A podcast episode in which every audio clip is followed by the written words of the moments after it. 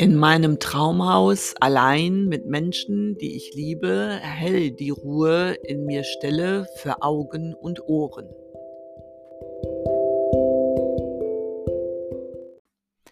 Das ist mein Gedicht Traum. Ich bin Mira Stephan und ich rede hier mit meiner wunderbaren Tochter Jill. Hallo. Ey, voll cool, ne? Am Freitag, also das ist ja jetzt der 30. Dezember, Ja? erscheint endlich die achte Staffel der Serie Brooklyn 99 auf Netflix. Hey, das ist wirklich voll Ja, cool. Yeah. ja, ähm, ihr wisst ja, ne? Das ist diese Comedy-Serie über ein Polizeirevier in Brooklyn. Mhm. Ja, ich Ja, weiß das. Genau. und ihr anderen jetzt auch. Ja, und das ist halt auch zeitgleich die letzte Staffel der Serie. Deswegen bin ich schon total gespannt. Ähm, Im deutschen Raum kommt die halt dann jetzt erst raus. In den USA gibt es die schon lange. Und ich habe ja schon mal über diese Serie gesprochen. Genau. Ähm, genau, also Brooklyn 99 ist wirklich total witzig. Ähm, die Hauptfigur ist Jake Peralta und ähm, Ah, ja. ja, ja, er ist zwar ein super Polizist, aber im Privaten echt ein totaler Chaot. Ähm, ja, und das Lustige ist halt, dass sein Chef total streng ist hingegen und sehr auf Vorschriften bedacht und so entstehen dann natürlich immer total lustige Situationen. Ja, und seine Kollegin und Frau Amy ist ähnlich auf Vorschriften bedacht und auch da entstehen dann wirklich witzige und lustige Situationen. Mhm. Ja, also wir können die Serie auf jeden Fall wärmstens empfehlen. Ja, und ich freue mich schon voll auf die letzte Staffel jetzt die ganze Zeit. Ja, ich werde werd das auch auf jeden Fall gucken. Ja, es wird auf jeden Fall weggesuchtet. Yes. Ja gut, dann äh, lass uns mal direkt dann durchstarten zu unserer beliebten Kulturrubrik Horowakui. Äh, heute geht es um die deutsche Schriftstellerin Sophie Meru-Brentano und sie war eine der ersten deutschen Berufsschriftstellerinnen. Voll interessant, finde ich. Mhm. Ja. Und äh, geboren wurde sie 1770 in Altenburg und im Alter von nur 36 Jahren starb sie dann in Heidelberg. Sie kam als Sophie Friederike Schubert auf die Welt und zu Lebzeiten wurde sie als Schriftstellerin sehr gefeiert. Die Grundlage ihrer für eine Frau um 1800 erstaunlichen Karriere bildete eine außergewöhnlich gute Ausbildung im bürgerlichen Elternhaus. Der Vater hat anscheinend als herzoglich sächsischer Obersteuerbuchhalter gut verdient. Wow. Ja. Was eine Bezeichnung. Ja, aber so hieß das damals Ja, oder die, die, dieser Beruf. Mhm. Also er hat wohl so gut verdient, dass auch ihre Schwester Henriette eine wirklich ebenfalls gute sprachliche und musische Ausbildung erhielt. Und das hat sich rentiert. Also Henriette Schubert war später eine namhafte Übersetzerin. Ja, Sophie war ja sehr freiheitsliebend. Stimmt, ja. Ja, doch, trotz tiefsitzender Vorbehalte gegen die Ehe heiratete sie 1793 Friedrich Karl Mereau. Ja, doch tatsächlich, muss man dann wissen, war es eine Versorgungsehe, die ihr ein Leben in der Kulturstadt Jena ermöglichte. Das war nämlich das, äh, was sie wollte. Ja, anders ging es ja auch damals für eine Frau nicht. Also als unverheiratete Frau konnte man zu der Zeit nicht alleine leben. Hm, Ja, wie auch immer, also für Sophie ging die Rechnung auf. Mhm. Ihre Hoffnungen erfüllten sich. Ähm, sie lernte in Jena Friedrich Schiller kennen, den sie auch sehr verehrte und Schiller schätzte und förderte ihr Talent. In Vorbereitung zu unserem Podcast habe ich zu meinem großen Erstaunen gelesen, dass äh, Schiller kein positives Frauenbild hatte. What? Ja, das war mir bisher gar nicht so klar. Am 30. Juni 1797 schrieb Schiller an Goethe, Zitat, für die Horen hat mir unsere Dichterin Mereau jetzt ein sehr angenehmes Geschenk gemacht, das mich wirklich überraschte. Ich muss mich doch wirklich darüber wundern, wie unsere Weiber jetzt auf bloß dilettantischem Wege eine gewisse, gewisse Schreibgeschicklichkeit sich zu sch- verschaffen wissen, die der Kunst nahe kommt. Zitat Ende. Mhm. Naja, gut. Also die Horen, liebe HörerInnen, war eine Literaturzeitschrift, die Schiller einmal im Monat herausgab.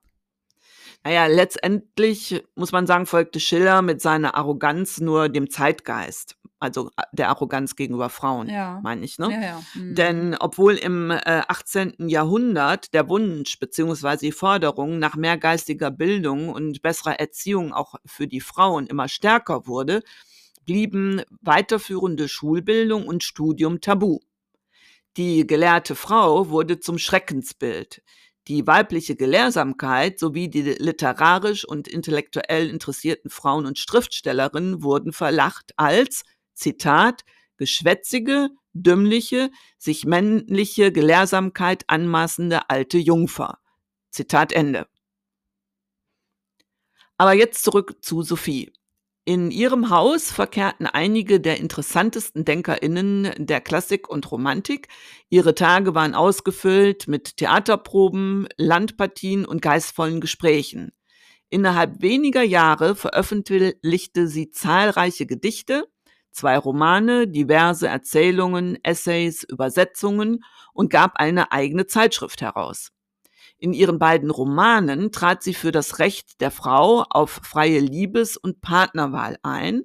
Im zweiten schilderte sie den Versuch einer Ehefrau, ihre Zweckehe zu lösen. Beide Romane tragen autobiografische Züge. 1800, nein, Quatsch, 1794 war das, erschien Das Blütenalter der Empfindung, 1803 Amanda und Eduard.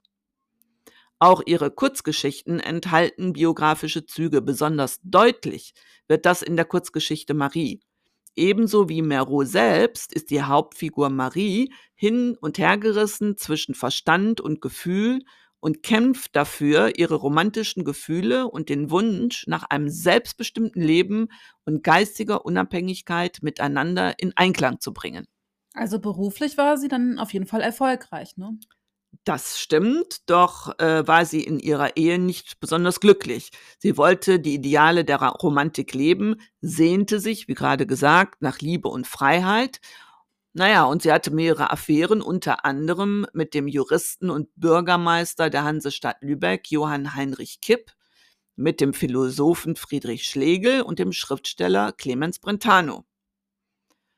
Doch als ihr sechsjähriger Sohn Gustav im Jahr 1800 starb, trennte sie sich von ihrem Mann und ließ sich 1801 als erste Frau im Herzogtum Sachsen-Weimar scheiden. Sie baute für sich und ihre Tochter ein, ja, sehr unabhängiges Leben auf.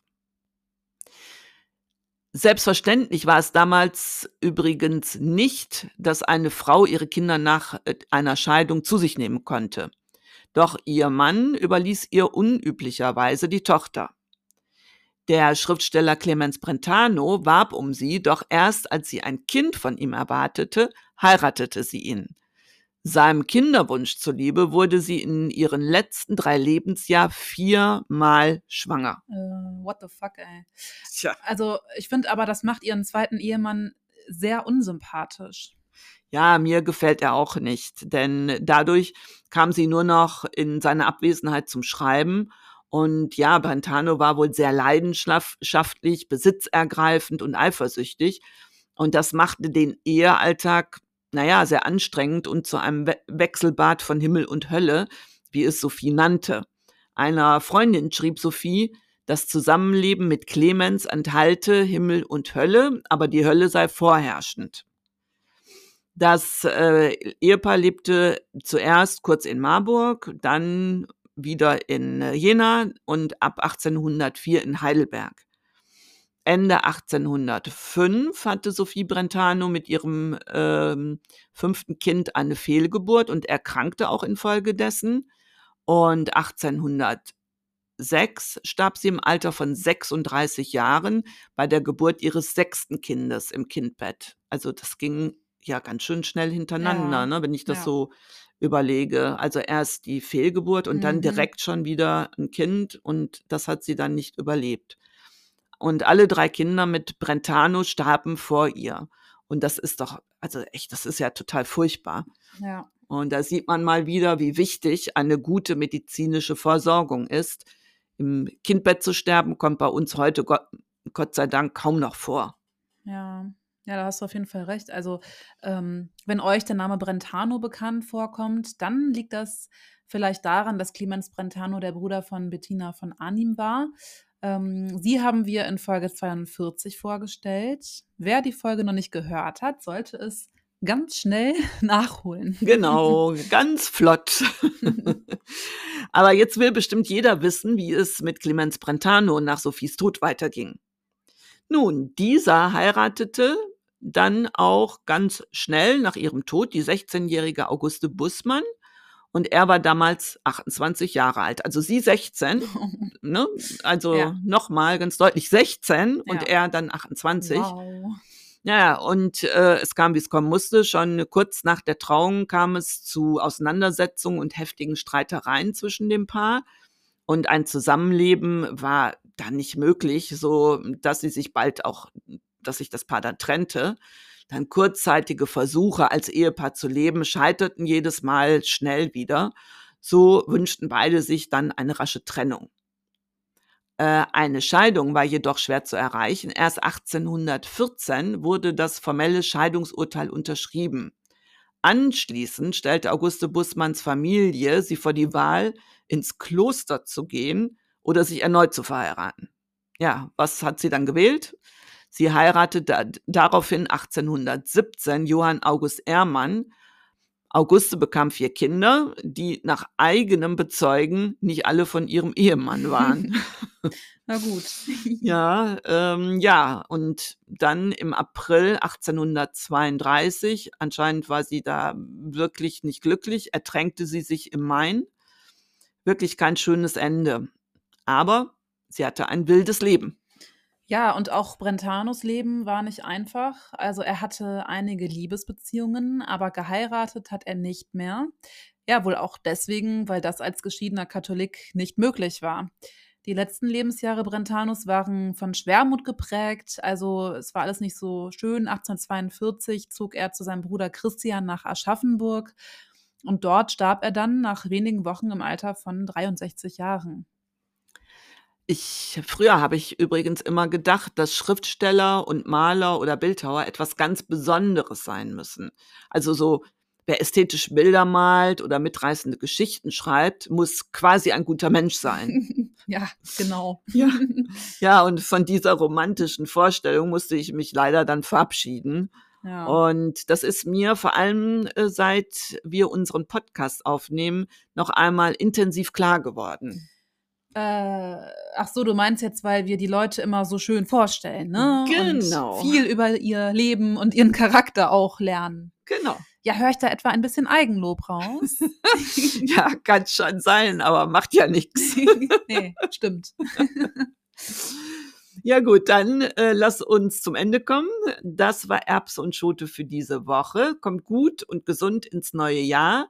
Wir hören uns kommendes Jahr wieder. Huiuiui, das hört sich aber lange an. Ja, so lange ist das auch wieder nicht. Wir machen allerdings zwei Wochen Winterpause. Wenn ihr mögt, hören wir uns am 17. Januar wieder. Ich freue mich drauf. Bis neulich. Und ihr wisst ja, bleibt Erbsig. Glück auf. Tschüss. Tschüss.